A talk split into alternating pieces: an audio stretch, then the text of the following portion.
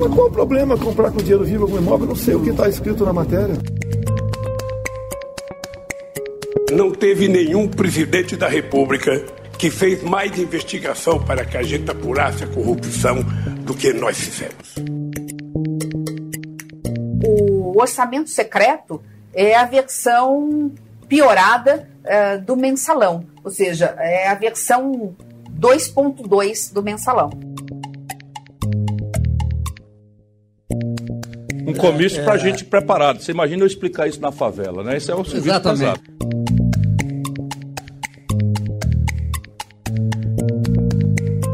O presidente e candidato à reeleição Jair Bolsonaro teve uma semana de boas e más notícias para sua campanha.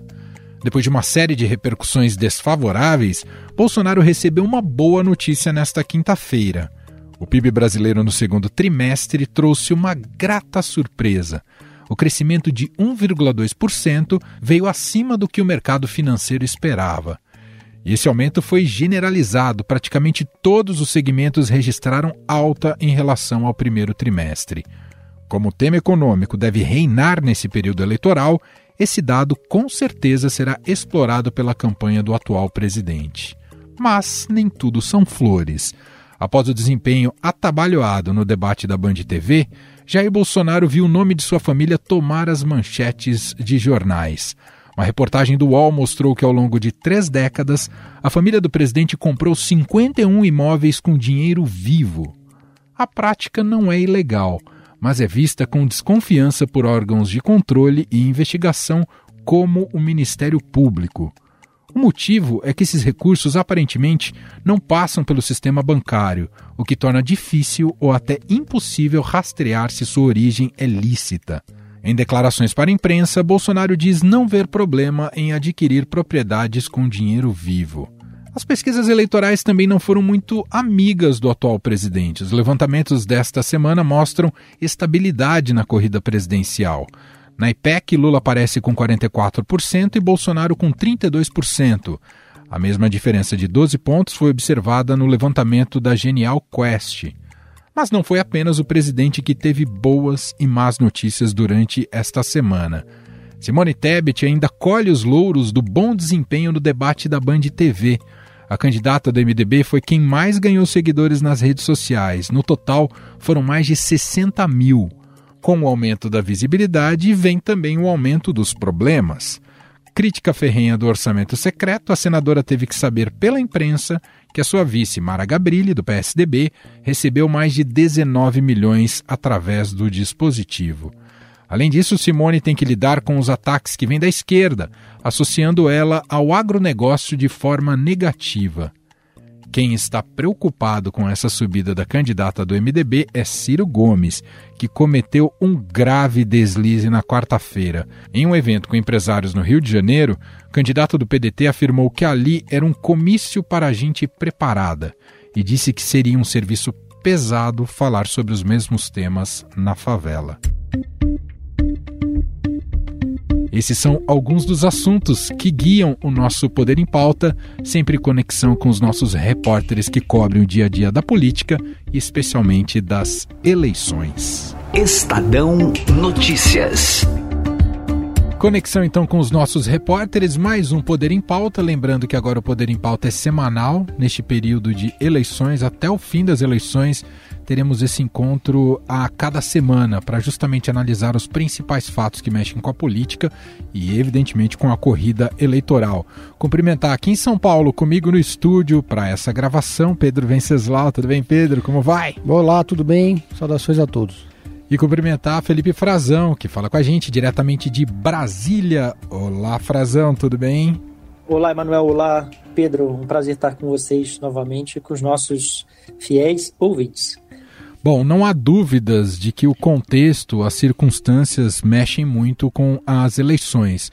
Boa parte dos eleitores acaba reagindo a como está o estado do país e sua situação em relação a isso, muitas vezes para escolher o voto, especialmente do ponto de vista econômico. Tivemos Nesta quinta-feira, dia 1 de setembro, resultado positivo do PIB brasileiro, um resultado positivo que surpreendeu inclusive os analistas. Claro que é bom fazer aqui uma ponderação que a fotografia do PIB, do PIB nunca é uma fotografia do momento, é uma fotografia do passado. Estamos aqui nos referindo ao segundo trimestre, mas que demonstra uma recuperação econômica tímida do Brasil, mas demonstra uma certa recuperação, e isso aliado também com uma política uh, de emprego que tem também, com várias ponderações que podemos fazer, mas que tem funcionado uh, mês a mês ao longo desses últimos tempos de governo Bolsonaro.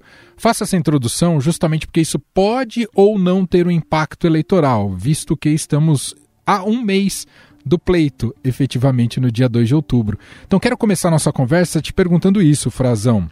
Se esse resultado do PIB terá um impacto eleitoral, é claro que isso será usado como munição, uh, como uma agenda positiva ali para a campanha do presidente Jair Bolsonaro, pelo próprio Jair Bolsonaro, pela sua estratégia de marketing, mas evidentemente a força motriz é saber se, é, se, essa reverberação existe na sociedade, no eleitor.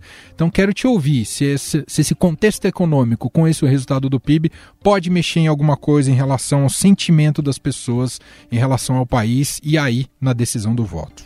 Mexe sim, Emanuel. Mexe e está sendo muito comemorado pela campanha do presidente, não poderia deixar de ser diferente. E se isso está aumentando, é sinal que a atividade econômica está indo muito bem. Um, um PIB muito puxado pelo setor de serviços, né, pelo setor é, que está diretamente ligado à vida da maioria da população, e já reflete também o consumo das famílias, né, a confiança.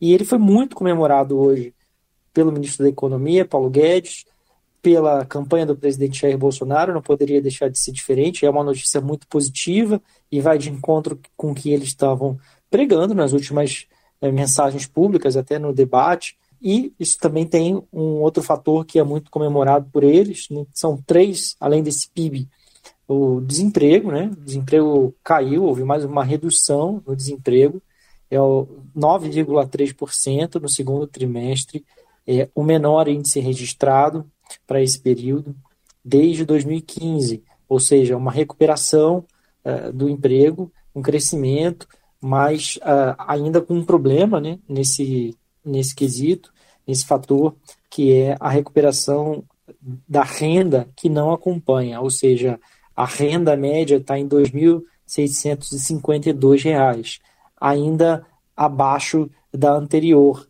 o que é um problema, sobretudo porque a gente ainda tem um cenário de inflação muito forte e uma inflação que vem sendo puxada para baixo. A deflação é, é, real nos últimos meses, mas ela ainda em cima de preços de combustíveis, de energia, preços que o governo consegue, com algumas medidas, ajudar a reduzir ou alterar o cenário e que tem a ver também com o cenário internacional. Mas, apesar disso, tem a outra inflação, que é a inflação que o consumidor percebe eh, de uma forma geral, que todo mundo precisa, que é a de alimentação. Essa ainda resiste, essa ainda está mais alta, é persistente e incomoda bastante as pessoas. Por isso, esse problema da renda, né? de quanto o, o consumo pode ser afetado pela diminuição da capacidade de compra das pessoas com menos renda e as coisas custando mais caro.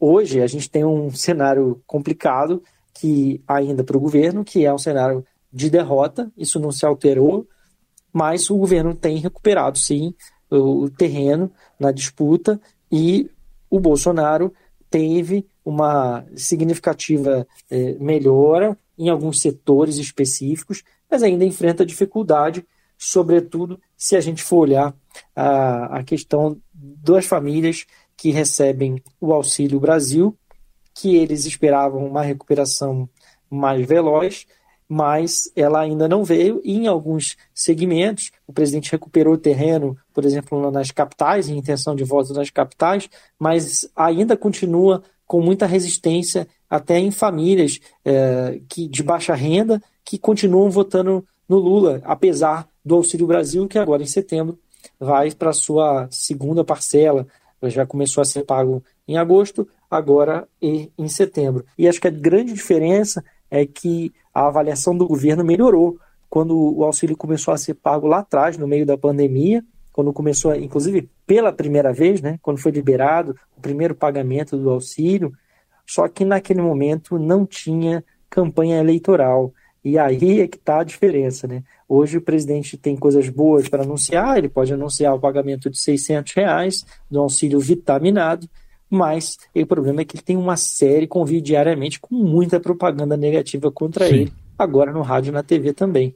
Pedro, nessa montanha russa de agendas positivas e negativas, a gente começou aqui a nossa conversa falando desse contexto econômico, do resultado do PIB, que pode ter um impacto eleitoral, pode favorecer o presidente Jair Bolsonaro, evitar que o Lula ganhe no primeiro turno, etc. e tal.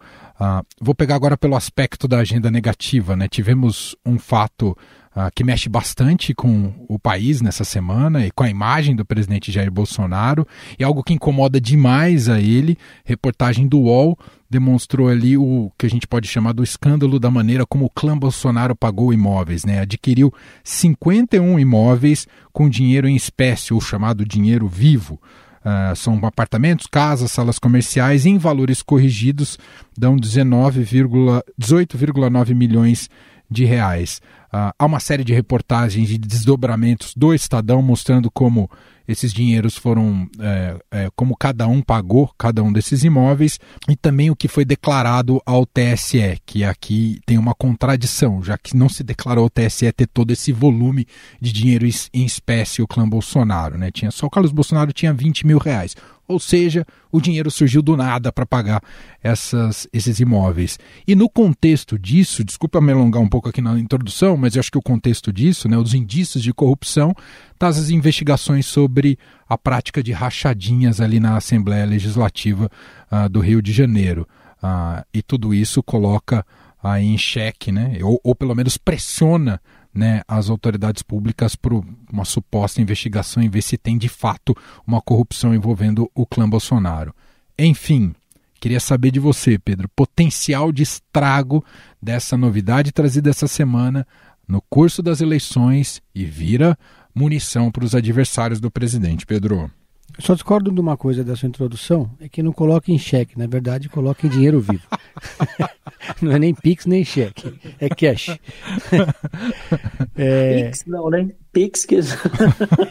é cash. Pix que é a propaganda do presidente. É a propaganda do presidente. Eu entrevistei Mas um ele não usa, pô. Ele não usa. ele não, não usa. Não usa, só fala. Eu entrevistei um cientista político essa semana que ele falou isso, falou, se o o, o, Bolsonaro tivesse sido esperto quando foi confrontado pelos repórteres, né, deu aquela resposta do e daí, ele poderia ter dito, é porque eu usei dinheiro vivo porque não tinha Pix na época. Exato. Mas diga, Pedro. Eles estão tentando agora ajustar a narrativa, o Bolsonaro agora está dizendo que metade do dinheiro é do ex-cunhado, sobre a culpa é sempre do cunhado, né? Que... Primeiro ele deu aquela resposta, ele foi meio pego de surpresa, é, e aí a gente tem uma, uma divisão de como, dentro da campanha do Bolsonaro, que sempre que, que ocorre um momento de crise, essa divisão se acentua. São os Lima. Tem de um lado Duda Lima, que é o marqueteiro, e do outro lado Sérgio Lima, que faz parte da, do comitê de comunicação, mas ele representa o Carluxo, que é das redes sociais. É, e ali, assim, os dois estão batendo cabeça, a campanha está batendo cabeça sobre como reagir a isso a gente que monitora diariamente as redes sociais vê que o bolsonarismo está meio atônito, ainda é, não sabendo lidar com isso, é, porque não veio uma ordem de comando de cima. É, então, assim que o, que o Bolsonaro decidir qual a narrativa ele vai usar, aí nós vamos começar a ver Carla Zambelli, Luciano Hang e afins, né? Que são os, os o pessoal que reverbera o que, o que decidiram lá em cima. Quantos imóveis são? Mais de 100. Mais de 100 imóveis? Quem comprou eu? Sua família. Que minha família? O senhor, os seus filhos, enfim, sua meu família. filho já foi investigado. Primeira, primeira resposta foi minimizar, só que muita gente começou a lembrar uma fala do Bolsonaro em 2018, quando questionado é, a questão dos imóveis, etc e tal, que ele falou, ah, é DOC, tem que fazer DOC, né? Então é, é muito contraditório. E por quê? Inclusive, na sabatina do Jornal Nacional, o Bonner e a Renata perderam a oportunidade de perguntar sobre a corrupção pessoal, sobre aquela corrupção que não é a corrupção do sistema, do, do, do Congresso Nacional, não é emenda, é dinheiro no bolso. Porque essa corrupção é uma corrupção que pega, cala fundo no eleitorado é, bolsonarista. Boa parte desse, lado, esse eleitorado bolsonarista é ressentido com o PT por conta da corrupção. é, é um eleitorado que até já votou no Lula lá atrás. Muitos deles votavam, a maioria votava no PSDB. E, e esse antipetismo é muito forte hoje porque o PT protagonizou dois escândalos de corrupção, e que foi o Mensalão e o Petrolão. Não é o antipetismo hoje não é por conta do sítio, do, né? Assim, tá lá esse, esse sentimento. Então, até então, os escândalos de corrupção, os casos envolvendo, é, os casos polêmicas envolvendo o Bolsonaro e o governo Bolsonaro, o orçamento secreto, por exemplo, eles não beneficiavam diretamente o presidente ou o familiar do presidente. Não era como a, a, o sítio do Lula que botou lá um pedalinho, não era como o apartamento do Guarujá que o Lula é, teria, teria é, pensado em comprar, mas não comprou para ele desfrutar suas férias. Era em nome da governabilidade que você compra, que você faz orçamento secreto. É mais ou menos como a compra de votos da reeleição do Fernando Henrique. É mais ou menos. O próprio caso do mensalão também foi em nome da governabilidade. As pessoas não perdoam a corrupção para si próprio. Muitas vezes elas até compreendem a corrupção sistêmica, mas elas não aceitam a corrupção própria, é, estrito senso. Que tem um estrago maior de Um estrago muito maior, porque é o estrago de levar vantagem na coisa pública. E esse caso envolvendo os imóveis, ele é a rachadinha, capítulo final Last Season né? porque a rachadinha é uma prática que já, já é, uma, é um fantasma na família dos Bolsonaro. Então eles é, é, a única forma de você comprar tanto imóvel é você desviando o dinheiro desses gabinetes ou de emenda ou fazendo algum tipo de jogada. Um funcionário público que não é herdeiro, que não recebeu herança, que não que não tem, não é empresário, que não veio, que não é rico, que não tem berço de ouro, ele não tem como comprar tantos imóveis é, é, em, usando milhões de reais. Então é absolutamente inexplicável. Ninguém entendeu como é que o Flávio Bolsonaro comprou aquela mansão daquele tamanho, com salário de senador. Importante dizer né, que não há nada de ilícito é, escrito senso em você, ainda que estranho, adquirir imóveis com dinheiro em espécie. Isso complica, inclusive, demais a investigação, porque é um dinheiro que não passa pelo sistema bancário, então você não sabe qual é a raiz dele, de onde ele veio.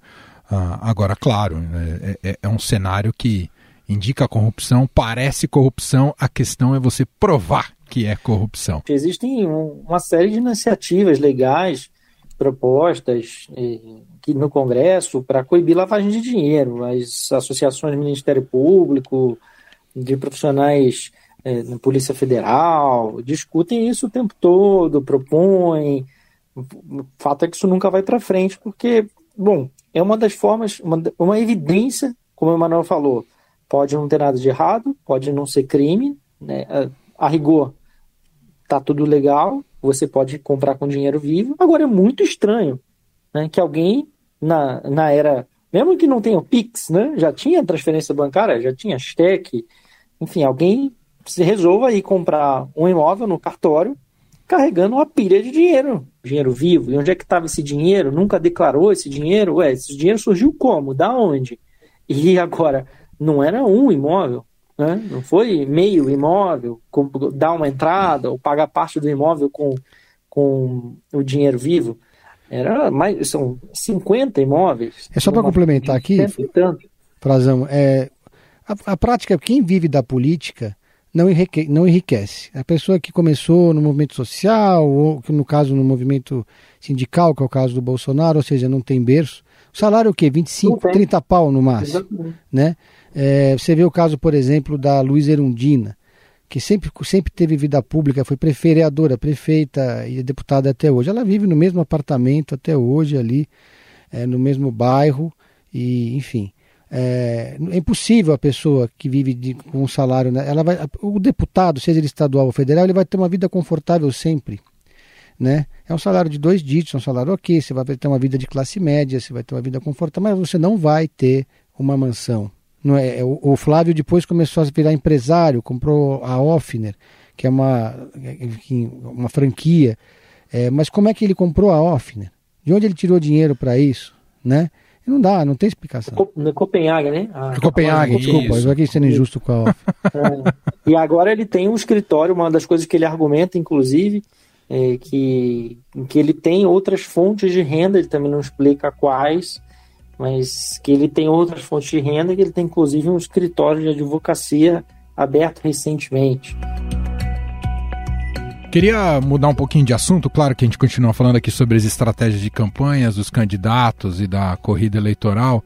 Queria te ouvir, Pedro, uma avaliação do rescaldo desse primeiro debate, que a gente teve um pouco, você citou ele, né? Já como algumas consequências, que tivemos no último domingo, o primeiro debate realizado ali pela Band TV uh, em que se viu Bolsonaro e Lula com muito mais dificuldades no pós-debate, e uma terceira via que saiu um pouquinho mais animada, especialmente no caso uh, da Simone Tebet. Evidentemente que a gente não sabe se isso vai resultar em melhoria né, de preferência ou de intenções de voto. Um pesquisas ainda não captaram um pouco essa relação, mas há uma procura maior pelos nomes da chamada terceira via. Enfim, do domingo até hoje, estamos gravando aqui na quinta-feira. O, o quanto o, o, debate mexeu com o percurso da campanha e com as estratégias. O próprio PT já estuda elevar o tom dos ataques ao Bolsonaro, por exemplo, não é, Pedro? É, primeiro que assim, o, Bolsonaro entregou, estava indo bem no primeiro bloco, muito melhor que o Lula, surpreendentemente, mas entregou de bandeja o debate é, para, ah, enfim, seus adversários, quando fez aquele comentário misógino com a Vera Magalhães e depois quando bateu de frente é, com a Simone Tebet. Vera, não podia esperar outra coisa de você. Você, eu acho que você dorme pensando em mim. Você tem alguma paixão por mim. Você não pode tomar partido num debate como esse. A Soraya é, Tronic mostrou ali que ela não está preparada ainda para os debates. Ela gaguejou, ela estava meio. Quem surfou, quem brilhou, quem ganhou o debate, inclusive segundo o Datafolha, foi a Simone Tebet, que soube é, encaixar um jab de direita no Bolsonaro depois que ele fez o ataque machista a Vera Magalhães perguntou: presidente, por que o senhor odeia tanto as mulheres? Candidato Bolsonaro, por que tanta raiva das mulheres? Qual foi o alerta que ficou na campanha do PT? O Lula deu tilt em alguns momentos no debate. Simplesmente parece que ficou sem sinal do celular. Tem uma resposta lá que ele parou de repente. Nas, nos momentos em que ele podia justamente colocar que o Bolsonaro partiu para cima dele com a questão da corrupção e ele podia responder com a questão da rachadinha, ele não fez isso. Pelo contrário, nas perguntas sobre corrupção, se perguntava abacaxi, ele respondia limão. O Lula não foi definitivamente bem no debate, depois de ter ido muito bem no Jornal Nacional. Então, o sinal de alerta e o rescaldo que fica para o PT precisa melhorar. Né? O Lula não está legal. No caso ali, é, o debate teve uma audiência extraordinária, mas não tão grande quanto o Jornal Nacional. Claro. Mas passou a Globo ali no horário. Então, assim, primeiro, acho que a Simone ganhou debate, acho, não acho não, está, as, as quales do Datafolha mostraram isso. E no caso da Simone, ficou uma, o debate mudou, se mexeu um pouco com a estratégia. A questão feminina, do empoderamento feminino, da defesa da mulher, vai entrar com mais ênfase agora. Então, uh, eu conversei uh, depois do debate, esses dias, com o Felipe Sotelo, que é o marqueteiro da Simone Tebet, muito experiente, já trabalhou com vários tucanos. E, o, e ele, ele é cauteloso. Ele, olha, a gente não não acha que, a, que o debate vai promover uma mudança, um crescimento já consistente da Simone nas próximas pesquisas. O que o debate ajudou foi o eleitor que já gostava da Simone a sair do armário e assumir que gosta da Simone, no grupo da família, no churrasco, no boteco. Né? Esse eleitor que já simpatizava e, e, e ela passou a existir para outros eleitores o, o Felipe calcula que lá pela terceira semana do horário eleitoral na televisão, aí sim a Simone vai dar um crescimento, vai chegar, eles esperam que ela chegue na casa dos 5, que já seria o melhor resultado de um candidato do MDB da história. Nem Ulisses Guimarães teve 5% dos, dos votos. Uhum. E a partir daí, ela se aproximando do Ciro, ela pode se tornar a alternativa do voto útil reverso. Ou seja, não é o voto útil para acabar no primeiro turno para o Lula ganhar, ao contrário, é o voto útil para ter segundo turno. Entendi. Né? E, e aí ela pode chegar aos dois dígitos. Então, no melhor dos mundos, para Simone Tebet, ela chega nos dois dígitos, encosta é, ali no, no Ciro Gomes. Frazão, sobre rescaldo do debate, eu quero te ouvir sobre Ciro Gomes, que teve um desempenho positivo, a gente pode colocar assim no debate, até porque não tem o mesmo teto de vidro, né, que tem o presidente Jair Bolsonaro, o ex-presidente Lula, então pode surfar mais no campo das ideias, no campo também da proposição e também no campo dos ataques a, a, a esses dois. Mas aí, na sequência, nessa semana, o Ciro teve, já coleciona fatos muito negativos que, para variar, complicam a, a sua possibilidade de crescimento. Eu acho que o, o, o momento mais, uh, mais, mais relevante em relação a isso foi a palestra que ele deu ali na Firjan para empresários, que deu uma declaração totalmente uh, elitista e preconceituosa, né? Quando foi elogiado sua, sobre sua palestra, né? Sobre o que pensava para a economia do país, disse: Imagine eu dizer isso aqui uh, numa favela, né? Dizendo que para aquele público era mais fácil. Foi um pouco nesse tom que o Ciro Gomes falou. Enfim, é aquele velho Ciro que cava a própria cova, Frazão? Eu vi até um meme, Emanuel, que é por aí. Ele tá rodando aí, o pessoal do PT tá distribuindo, é engraçado. É, mostra, a imagem mostra uma pessoa pedalando com uma espécie de um pedaço de madeira, assim, sabe? Como se fosse um cabo de vassoura na mão. E aí, de repente, ela enfia esse cabo de vassoura nos aros da própria bicicleta. E aí a roda trava e a pessoa se cai de cara no chão, né? Cai para frente e, e, põe a culpa nos outros. Porque o Ciro está reclamando de campanha odiosa, vai dizer que está recebendo ataques do PT e tudo mais. Esse é o sentido do meme quando na prática ele mesmo criou isso. A declaração é extremamente infeliz do Ciro para tentar insinuar que, bom, ele estava querendo dizer que a proposta é muito complexa, mirabolante, são mesmo várias das, várias das propostas dele econômicas, é, requerem algum conhecimento prévio, que a pessoa seja iniciada no assunto. Ele, inclusive, no próprio Jornal Nacional, ele tomou bastante tempo para falar, é, falou muito sobre as suas propostas, falou demais, traz muitos números, o que prejudica a compreensão. Mas cabe ao candidato, né?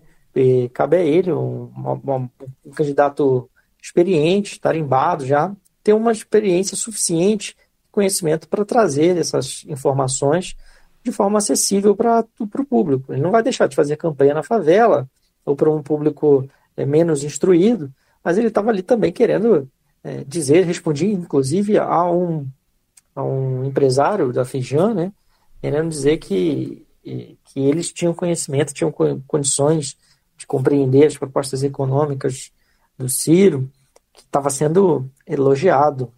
Acho que, se eu não me engano, é, eles estavam dizendo para ele que ele tinha dado uma aula, uma verdadeira aula. Parabéns pela sua aula. Acho que foi uma aula, pelo menos para mim foi. Na verdade é um comício, né? Não, mas, um comício é, para é... gente preparado. Você imagina eu explicar isso na favela, né? Esse é o serviço Exatamente. pesado. O Ciro é preparado, ninguém está discutindo isso. Ele apresenta propostas, ele só precisa tomar mais cuidado se ele quiser seguir em frente com esse tipo de declaração. Esse tipo de declaração pega muito mal para as pessoas pobres, é um prato cheio para ser explorado contra ele, como se não precisasse. Ele foi muito bem no debate também, ele não foi mal no debate, inclusive foram dois institutos, né, o Datafolha e, e a Quest, que acompanharam, fizeram, é, divulgaram depois as reações aos debates, é, e o Ciro estava com a Simone ali, entre os, os mais beneficiados pelo debate. As pesquisas de intenção de voto estão mostrando também que eles têm algum alguma capacidade de crescimento, algum campo, né? Até uma, dar uma sobrevida para a terceira via, né? Vamos dizer assim, que todos imaginavam é, Nath morta. Talvez tudo indica que ela não conseguirá mesmo prosperar, mas tem gente que está apostando neles por enquanto, é, que gostou da apresentação deles, o que mostra que faltava também um pouco de espaço para que eles se apresentassem, para que, que levassem suas propostas, para suas histórias de vida, e isso começou agora com não só com o debate, as entrevistas no Jornal Nacional, que o Ciro também foi muito bem, dominou o ambiente, é, foi capaz de, de, levar uma série de propostas, de criar curiosidade. Né? Eu sempre, para o Ciro, é muito importante, sobretudo, que tem muito pouco tempo de exposição na televisão e no rádio, comparado com os outros candidatos. Tem só 55 segundos, os outros todos têm mais de dois minutos. Estou falando dos candidatos né, como a Simone, a Soraya, é, o Lula e o Bolsonaro, os mais é, dos, dos maiores partidos e que têm mais recursos. Ou seja, consegue criar curiosidade, despertar interesse e tem uma campanha profissional. E ele sabe como fazer. Agora, tendência, se eu puder eh, indicar aqui alguma coisa, de que ele e a Simone ainda trabalhem um pouquinho para algum crescimento. Uhum. É, e é interessante, né, isso que você falou ah, sobre o, o, quanto mexe com a liderança do Lula nessa né, terceira via. Já observei com essa, com essa quebra do desconhecimento da Tebet, com a projeção dela a partir do debate, já se observou ao longo dessa semana também campanhas de desconstrução da Tebet, né, para tentar pegar pontos fracos aí da sua trajetória e tudo mais. Bom, com mas eu... é muito mais fácil, né, Manuel? Com o Ciro é muito mais fácil. Com o Ciro é muito mais fácil, ela, sem né? dúvida, sem tá, dúvida. Tem material farto na mão. Agora, eu, sabe, sabe uma coisa que eu tô curioso para ver? Não sei se vocês dois já viram. Se viram, me contem. Eu quero ver quando eles, se eles estão incomodando mesmo quando tiver toalha de praia do Ciro, da Simone e da Soraya à venda nas esquinas pelo Brasil. Eu ainda não vi. Antes da gente fechar rapidamente o último tema, é, Sérgio Moro, candidato ao Senado no Paraná. O mundo dá umas voltas impressionantes e no caso do Moro dá umas voltas completamente difíceis de, de duplo tweet carpado de entender. Uh, quer dizer que o Moro agora começa a dar sinais uh, ah, para Bolsonaro depois de tudo que ocorreu do litígio entre eles, Pedro, além de um litígio interno com o próprio partido? Na verdade, ele está com litígio com esse partido, né? Que é uma história muito curiosa que eu dei essa semana. Começou assim: o, o Moro resolveu dizer que saiu do Podemos porque tinha uh, uma auditoria interna que teria chegado à conclusão de que o partido praticou corrupção. 18 eh, dirigentes, segundo Moro, eh, do Podemos teriam sido beneficiados com dinheiro público, enfim. Essa matéria saiu na revista Veja. Depois o Podemos respondeu na mesma moeda, dizendo que o Sérgio Moro saiu do Podemos porque o partido não quis pagar eh, os luxos que o Sérgio Moro estaria exigindo. Além de segundo Podemos, o Sérgio Moro ter exigido a contratação de um, de um escritório de consultoria chamado Bela Tchau, que pertence a um amigo aliado e que agora é primeiro suplente do Moro, que prestou um serviço de 60 mil reais, o partido pagou 60 mil reais e, segundo Podemos, esse serviço não existiu. O, o, o escritório não apresentou nenhum comprovante de que esse, de que esse, eh, esse serviço foi prestado e, portanto, o partido está agora decidido a, a pedir a devolução desse dinheiro na justiça. Segundo o Podemos, o Moro estava. Tava, esse operador do Moro chegava no partido com recibo de, de personal stylist, 45 mil reais de terno, é, enfim, todo tipo de, de, gastos pessoais. Inclusive, teria pedido até para o partido pagar hotel e avião da Rosângela, que nem era afiliada ao partido. Teria até, inclusive, pedido um salário de 40 mil reais ao partido, que teria topado pagar 20.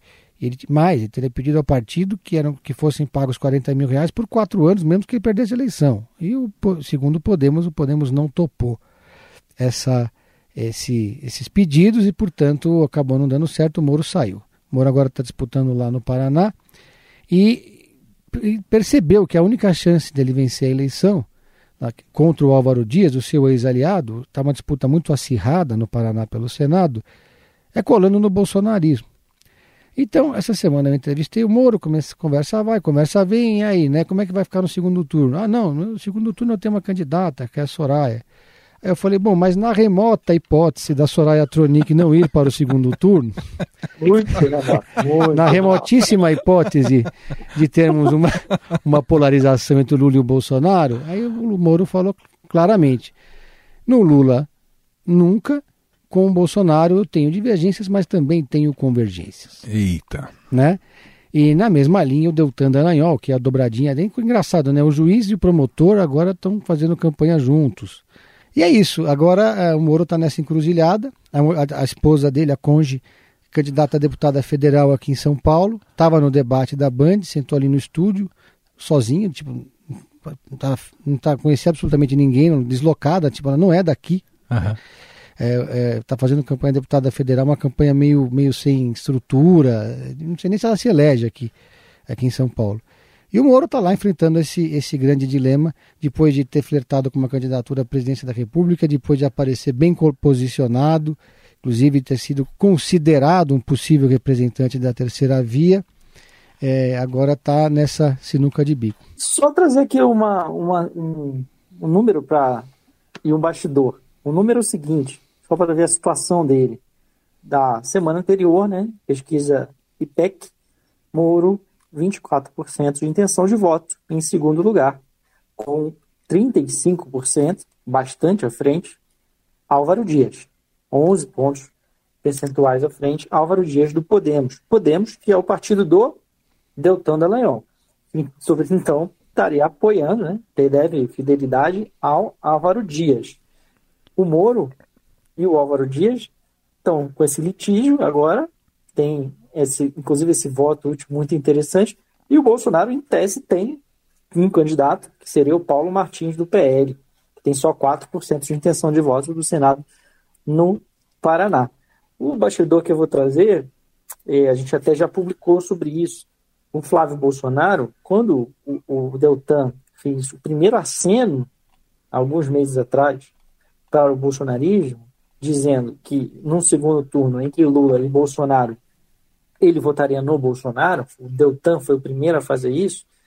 Eu conversei com o Flávio, a gente fez uma entrevista, o Flávio Bolsonaro, foi uma entrevista que foi publicada no fim de junho, perguntei ele o que, que se ele esperava algo semelhante do Sérgio Moro, porque era evidente que isso ia ocorrer. O Moro já estava tinha caído na cama de gato do União Brasil, não tinha mais espaço para ser candidato, estava perdido, completamente perdido, já em briga com o Podemos, com esse bastidor todo que o Pedro trouxe aí. E aí ele me disse o seguinte: o Moro só tem voz porque vocês da imprensa dão para ele voz. Agora, para a gente, ele não tem nenhuma relevância política mais. Conseguiu se queimar com todos os lados. Bom, Vamos assim fechar essa edição aqui do nosso Poder em Pauta. Agora o encontro é semanal, ou seja, sexta-feira que vem estamos de volta por aqui, contando com a análise dos nossos repórteres e acompanhando tudo sobre o processo eleitoral. Pedro Venceslau aqui em São Paulo. Obrigado, viu, Pedro? Obrigado, valeu. E Felipe Frazão em Brasília. Obrigado, Frazão. O agradecimento é meu. Um abração para todos. Tchau, tchau.